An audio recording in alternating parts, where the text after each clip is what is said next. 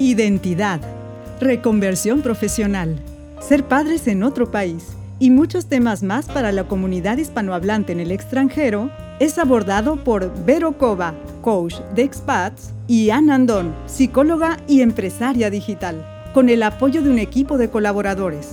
Acompáñanos en Anchor y Spotify y síguenos en Instagram y Facebook en La Migra, charlas entre migrantes. Bienvenidos.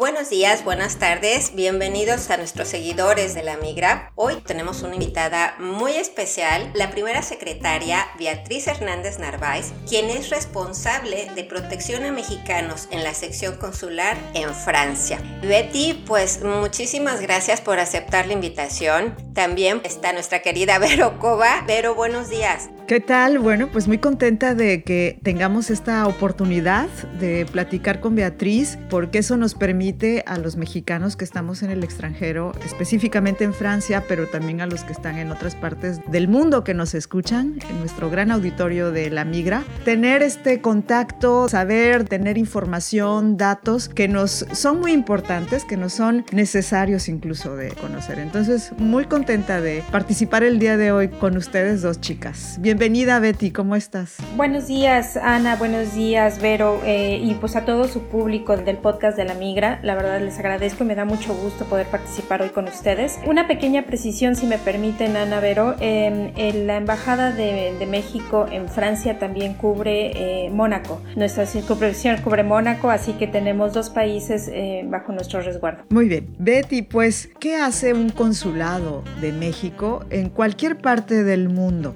Pues mira, eh, los consulados, al igual que las embajadas, son las oficinas del gobierno de México en el extranjero que tienen como principal misión proteger los derechos y los intereses de nuestros connacionales que se encuentran en el exterior. Esa es su misión fundamental y esa misión se cumple a través de tres grandes pilares. Por un lado, el pilar de documentación consular, es decir, toda la emisión de pasaportes, de trámites de registro civil, eh, en el caso de Estados Unidos, matrículas consulares, en fin, toda la documentación consular que les sirven a nuestros mexicanos para todos sus trámites en el exterior. El segundo pilar con el cual cumplimos nuestra misión es el de justamente el de protección consular, que es el que tengo a mi cargo, que es velar por los derechos y la integridad de nuestros connacionales cuando se encuentran fuera de México. Y aquí incluimos pues todo tipo de ámbitos, de temas laborales, migratorios, eh, temas de salud, administrativos eh, y todo, todo lo que ustedes puedan imaginarse. Ya hablaremos un poquito más sobre eso. Y el tercer gran pilar es el tema de trabajo comunitario,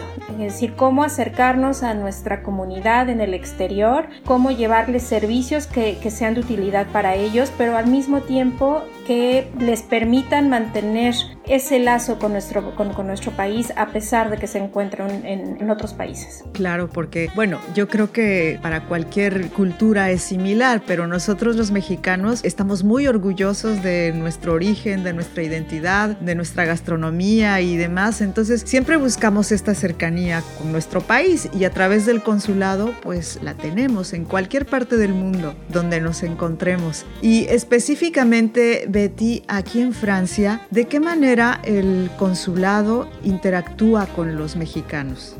Pues mira, lo hacemos a través de, de, varias formas. Primero, manteniendo una estrecha relación con las asociaciones de mexicanos en Francia, uh -huh. no solo en París, bueno, el consulado físicamente se encuentra en París, pero tenemos eh, nueve consulados honorarios en Francia y en Mónaco, sí. en, en, Toulouse, en las principales ciudades donde hay comunidad mexicana, Toulouse, Lyon, Marsella, Ajá. Dijon, en Mónaco inclusive, y a través de esta red tratamos de llegar a las asociaciones y colaborar de hecho, bueno, este podcast es un ejemplo de esta uh -huh. colaboración. Claro. Eso es por un lado. Y por el otro, a través del Instituto de los Mexicanos en el Exterior, realizamos una serie de actividades y proyectos justamente para mantener este contacto. Por ejemplo, todos los años se difunden iniciativas y convocatorias para mantener esos lazos con México. El concurso de dibujo infantil, uh -huh. por ejemplo, que este año está dedicado a, a, la independencia de México por, el, por el, los 200 años de, la independencia. Sí. También hemos realizado ya en tres años consecutivos la Semana Global de México en, todo el mundo y también, que es ya muy conocido, es el concurso de altar de, de Día de Muertos. Asimismo, el Instituto de los Mexicanos en el Exterior ha establecido programas como la ventanilla de salud mental. Nosotros inauguramos en enero de este año la ventanilla virtual de Francia, con el cual colaboramos eh, con psicólogos y psiquiatras eh, para apoyar a la comunidad mexicana y próximamente estamos previendo tener una ventanilla sobre temas de salud y, educación financiera. Entonces, a través de todos estos mecanismos eh, intentamos llegar a la comunidad y obviamente, bueno, el consulado tiene sus puertas abiertas para cualquier proyecto o iniciativa que la comunidad mexicana quiera realizar aquí. Oye, qué bueno que nos explicas todo esto porque yo creo que muchos mexicanos, yo me incluyo ahí, de pronto pensamos que el consulado es el lugar al que vas cuando quieres hacer un trámite, un trámite muy específico, tal vez la renovación del pasaporte o cuando tienes hijos en este país. Que solo se trata de papeleos, papeleos y papeleos.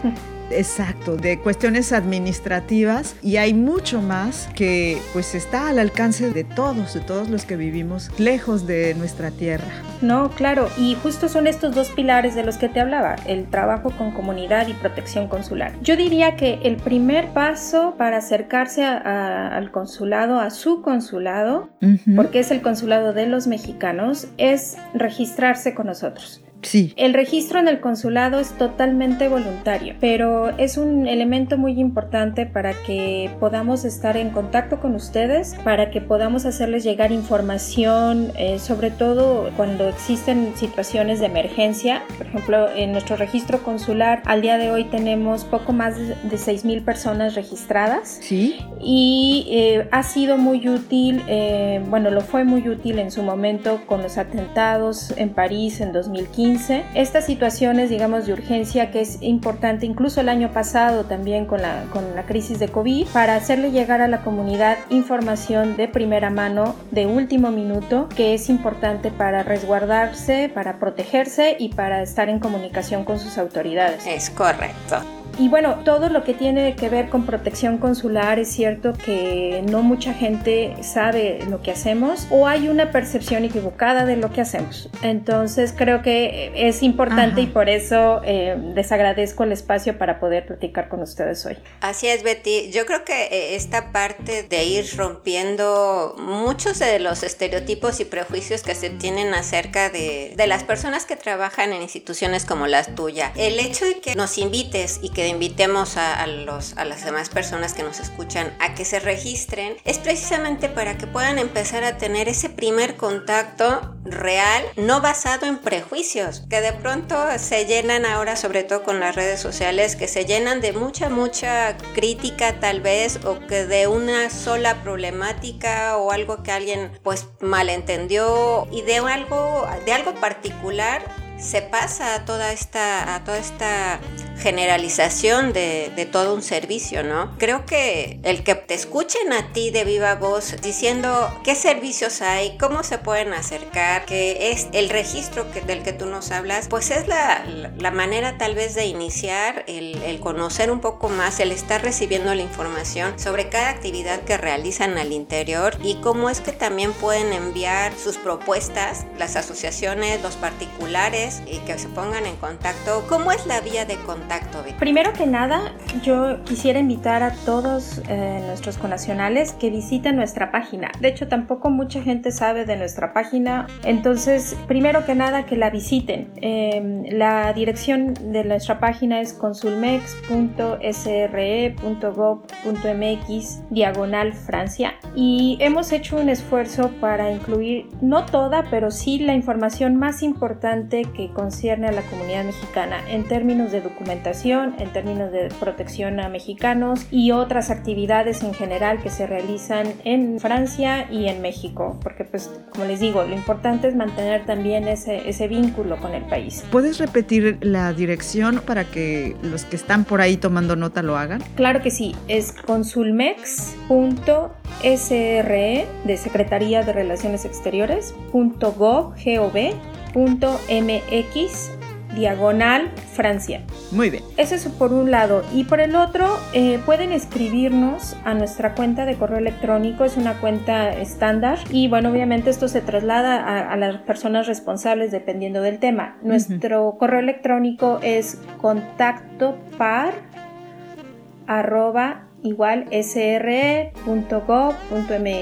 La verdad es que el, correo electrónico es la, forma más sencilla y, más expedita para contactarnos. Sabemos que mucha gente quiere hablar por teléfono, eh, hablar con alguien. Entendemos esta parte del contacto físico, bueno, físico por teléfono aunque sea, pero las líneas se nos saturan muy seguido. Para evitar que, nos digan es que llevamos mucho tiempo tratando de comunicarnos por teléfono, es más fácil que nos escriban y estamos haciendo de verdad un esfuerzo por contestar entre 24 y 48 horas máximo. Perfecto. Todo el consulado está trabajando de manera normal. De hecho, estamos trabajando ininterrumpidamente desde el 11 de mayo de 2020. Solo estuvimos en teletrabajo durante el primer confinamiento en Francia y después hemos estado trabajando de manera normal con todos los servicios. Entonces, por un lado, el correo electrónico, repito, y si no, mucha información la van a poder encontrar en la página de internet. Betty, me surgen dos preguntas. Sí. La primera es, nos has invitado a que nos registremos en este grupo de mexicanos, pero ¿cómo le hacemos? Porque yo creo que tal vez muchos no tenemos ni idea. Ok, pues muy fácil. Eh, simplemente mándanos un correo electrónico. Sí. Y de regreso les vamos a pasar un pequeño formulario que tienen que llenar y que nos tienen que devolver,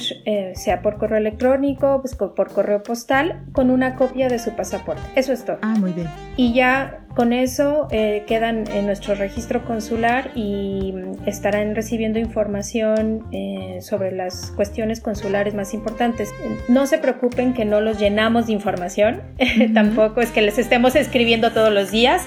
Eh, realmente se utiliza para cuestiones muy importantes que son de relevancia para toda la comunidad. Y otra cosa que también deben de saber es que la información que nos proporcionen, nosotros estamos obligados a resguardarla por ley de protección de datos personales. Es información que no se comparte con nadie. Entonces tengan esa tranquilidad y esto aplica para todos los mexicanos que se encuentren en Francia y Mónaco, independientemente de su situación migratoria. Y esto lo quiero recalcar porque nosotros no pasamos información a nadie. Muy bien, entonces por favor el correo es contacto. Contacto par, todo seguido en minúsculas, arroba sre.gov.mx. Betty, cuando tú nos hablas de todo el consulado, pareciera que realmente son cientos de personas corriendo en las oficinas, un ejército. ¿Realmente cuántas personas están ahorita trabajando en el consulado y cómo es la carga de trabajo? siendo este número? Debo decirte que somos un equipo pequeño. Digo, yo eh, hablo muy entusiastamente porque la verdad es que debo rendirle un tributo a todos mis colegas por, el, ejercicio y el compromiso que tienen, pero en realidad somos 12 personas en total, desde la persona que está en recepción hasta el cónsul, personal del servicio exterior y personal local. Eh, somos un, un equipo pequeño para la comunidad tan importante de mexicanos en Francia. La verdad es que eh, la comunidad ha, crecido de manera importante en los últimos años. Estamos calculando, son cálculos aproximativos porque no hay una cifra oficial exacta, de unos 40 mil mexicanos en Francia y Mónaco, a grosso modo. Eh, tan solo a nivel de estudiantes, cada año llegan a Francia alrededor de 3 mil estudiantes, según datos de Campus France, eh, estudiantes que pueden quedarse desde 6 meses hasta 3 años o más. Pero justamente esos estudiantes son los que después se quedan en el país y eh, empiezan ya una vida profesional y familiar. Y muchos de esos no se registran con nosotros. Eh, este cálculo de 40 mil personas es en función de todos los trámites consulares que hacemos. Digo, no, para no ir tan lejos, chicas, prácticamente estamos registrando de uno a dos niños todos los días. ¿De verdad? En el consulado.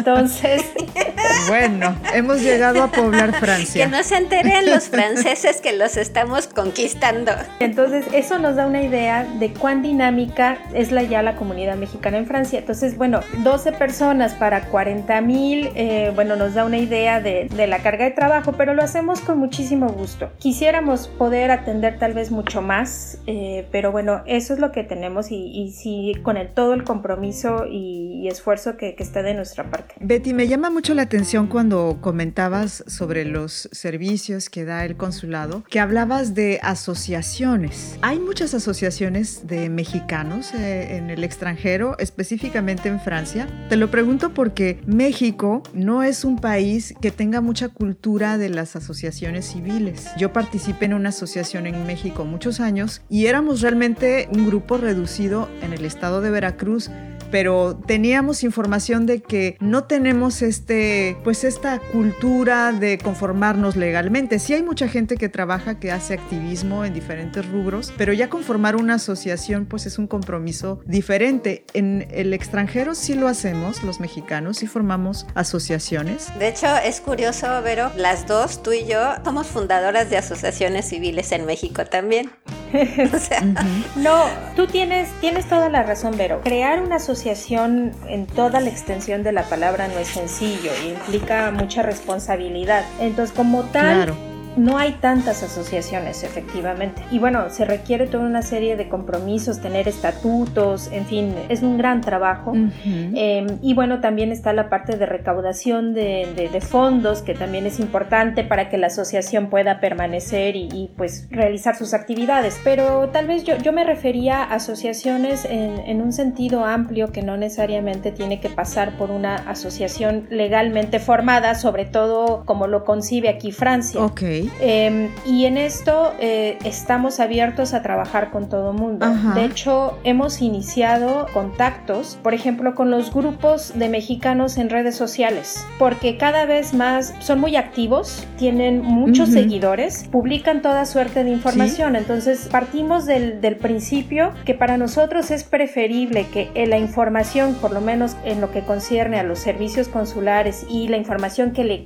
que le importa a la comunidad, tenga una base sólida y, oficial a que, como decía Ana, se puedan generar confusiones o malentendidos. Y por eso estamos empezando a acercarnos eh, con, con, redes, eh, sobre todo de Facebook, que son muy activas en Francia, como Mujeres en París, mm, Mujeres en Francia, ¿Sí? eh, en fin, estos grupos que cada vez tienen más y más influencia y que mucha gente los sigue. Claro, muy bien, pero sí hay asociaciones formalmente constituidas en Francia también por mexicanos, ¿no? Sí, sí, sí las hay. Eh, de hecho, una de ellas es justamente Mujeres en Francia. Otra de ellas es la asociación ASFRAM, que además está integrada sobre todo por una comunidad científica eh, mm. muy fuerte, mexicanas, mujeres mexicanas. Súper. Y que eh, a su vez ellos tienen eh, el reconocimiento como capítulo París de la red global del Instituto de los Mexicanos en el Exterior. Uh -huh. Entonces,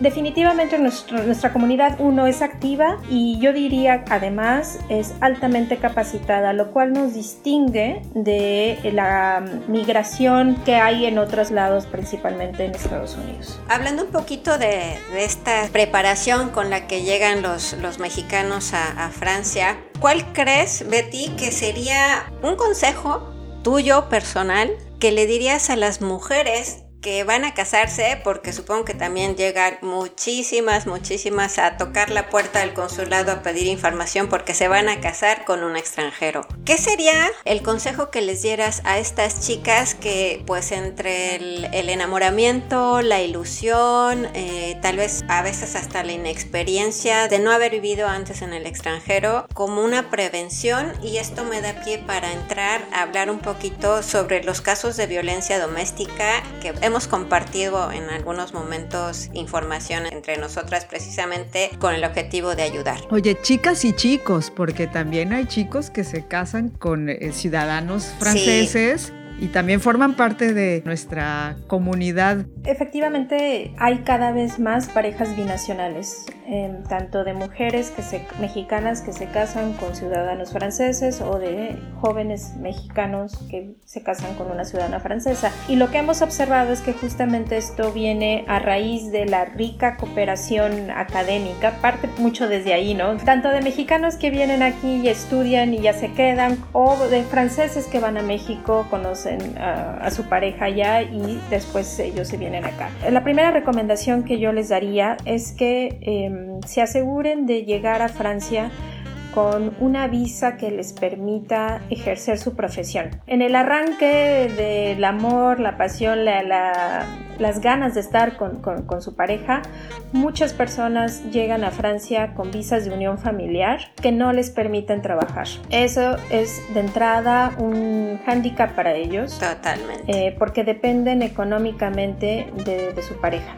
Luego, el otro gran obstáculo para muchas de estas personas es que a veces no dominan el idioma. Entonces vienen con una doble vulnerabilidad. Llegan al país con una doble vulnerabilidad. No hablar el idioma y no poder ejercer su profesión, no poder laborar. No ser independientes económicamente. Exacto. Entonces esas condiciones los limitan a insertarse no solo a la sociedad francesa, porque en muchos casos les puede ser ajena, pero también al mercado laboral y los aísla desafortunadamente. Eso en sí mismo ya genera un, problema y bueno, si a, eso le agregamos pues las fricciones normales o, dificultades que enfrentan las parejas binacionales por las, por las diferencias culturales, empieza a generar una serie de, dificultades para, para nuestros conacionales, lo cual se complica aún más cuando hay niños de por medio. Claro. Entonces, en primer lugar, busquen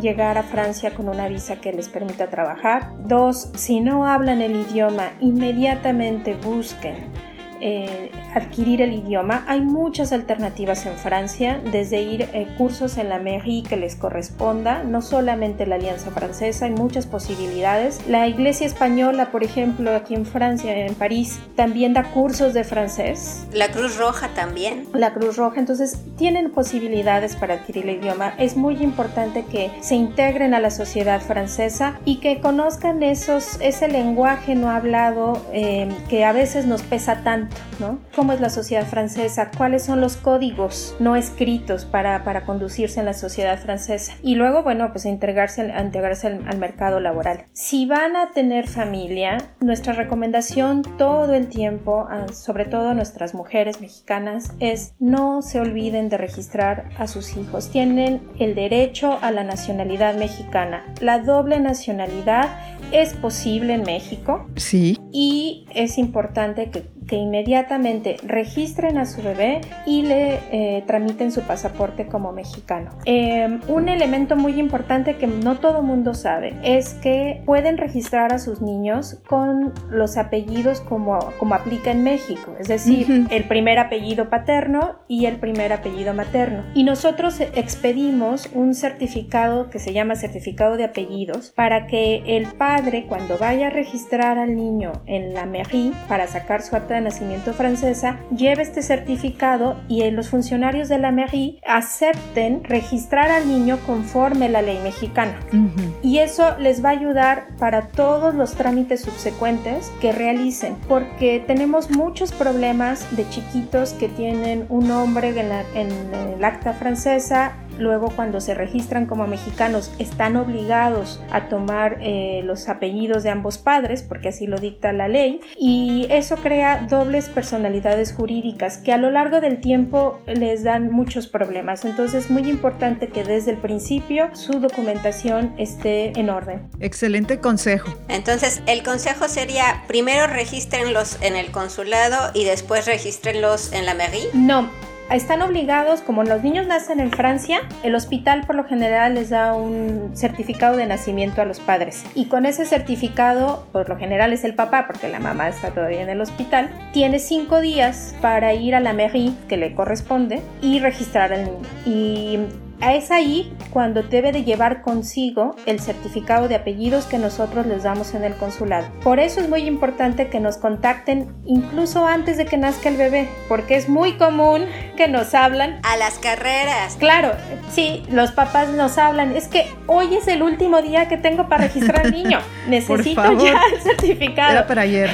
Entonces, escríbanos pidiéndonos el certificado de apellidos antes de que nazca el bebé. Lo único que tienen que hacer es mandarnos el correo con la solicitud, copia del pasaporte de la mamá, copia del pasaporte del papá y les mandamos el certificado. Y ya con eso registran al niño en Francia con los dos apellidos. Y esa acta francesa es la que les pedimos después en el consulado para hacer el acta de nacimiento mexicano. Muy bien.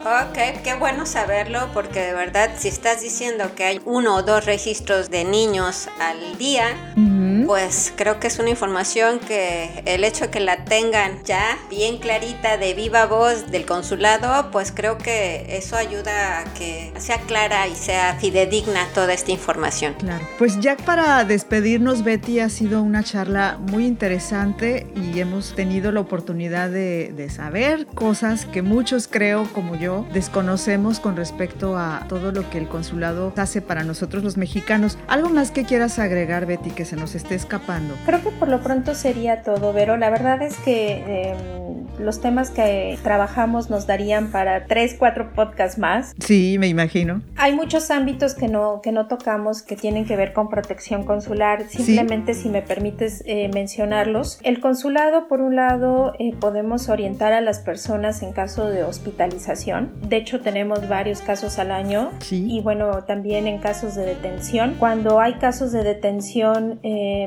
las conacionales es importante que sepan que tienen derecho a pedir a las autoridades que se comuniquen con el consulado. Esto está regido por la Convención de Viena sobre Relaciones Consulares, es lo que le llamamos nosotros la notificación consular. Y esto sirve pues para orientarlos legalmente, pero pues para también eh, informar a sus familias si es que ellos lo desean. Hoy día, y eh, con eso yo creo que terminaría, Vero, hay muchas preguntas de muchos conacionales y, y el podcast nos va a ayudar un poco a difundir la información sobre si van a poder entrar los turistas mexicanos a Francia en el verano. Ay, sí. Bueno, les quiero decir que todavía no se han definido las condiciones. Esto es algo que tiene que definir las autoridades francesas. Hay una discusión actual sobre eh, el establecimiento de esto que le llaman el pase sanitario, pero no está claro si esto va a incluir a todos los turistas de países fuera de la Unión Europea. Al día de hoy el pase sanitario ya está acordado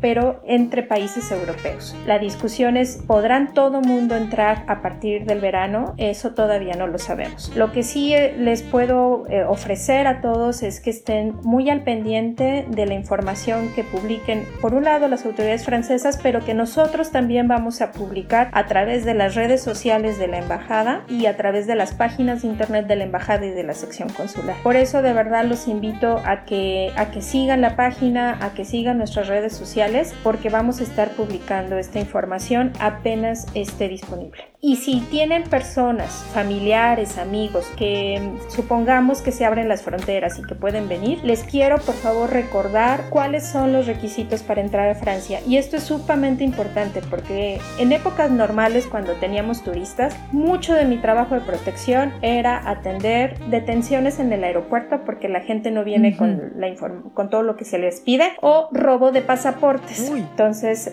mucho robo de pasaportes por los robos, los picos pockets en lugares turísticos y en el metro. Pero, ¿cuáles son los requisitos para venir a Francia? Sí, y debo decir, sí, las fronteras se abren. Pasaporte vigente con una vigencia de mínimo seis meses. Una reservación de hotel o una atestación de accueil si van a quedarse con un amigo o un familiar. Uh, un boleto de avión redondo que no exceda de 90 días, que es el tiempo máximo para quedarse. un seguro amplio que, de gastos médicos, pero que también incluya repatriación y recursos suficientes, puedan comprobar recursos suficientes durante su estadía. Según los propios franceses, esto equivale a más o menos 30 euros Muy bien. Solo nos gustaría aclarar que esta emisión se va a transmitir en otra fecha y que hoy que estamos grabando, la información que nos proporciona Betty es la actual. Hoy estamos a 27 de mayo, entonces si este episodio lo escuchan por allá por finales de junio, pues bueno, ya sabrán que efectivamente si ya se tiene otra información en ese momento, pues súper bien, pero en este momento esa es la información que tenemos hasta ahora. Sin embargo, a esos requisitos que nos acaba de decir Betty, habría que añadir quizá este nuevo registro o esta nueva requisito sanitario, habría que tenerlo muy en cuenta. Claro. Espero que para junio ya sepamos qué es lo que va a prevalecer, pero bueno, se han dado muchas hipótesis si es gente ya vacunada, si es con test PCR, en fin, todavía no está definido, pero ya, sabremos, espero, dentro de unos días cuáles van a ser las condiciones. Muy bien. Betty, un placer, muchas gracias por la disposición, por toda la información y como tú dices, hay mucho, mucho de qué platicar que nos concierne a los mexicanos en el extranjero, específicamente en Francia, que es donde estamos, y en y esperemos contar con tu compañía en otro momento más para hablar de alguno de esos temas. Por lo pronto nos has resuelto dudas y nos has dado información que nos es muy útil. Muchas, muchas gracias. No, gracias a ustedes chicas. Que tengan muy bonito día. Aprovechando para invitar a, a los radioescuchas a que pues bueno nos digan qué tipo de temas también les gustaría pues platicar, que saliera de pues de esta fuente fidedigna. De verdad, Betty, muchísimas gracias por compartir parte de tu trabajo, de esta información que muchas veces pareciera fría solo en el sitio, que de verdad hay gente ahí, si nos escuchan. Pues muchísimas gracias, Betty, de verdad, Vero. Gracias. Muchas gracias. Gracias a todos. Nos pueden escribir nuestros amigos a dónde, Vero. La gmail.com. Ahí estamos en comunicación. Gracias y hasta la próxima. Claro que sí. Gracias. Un beso donde quiera que estén. Chao.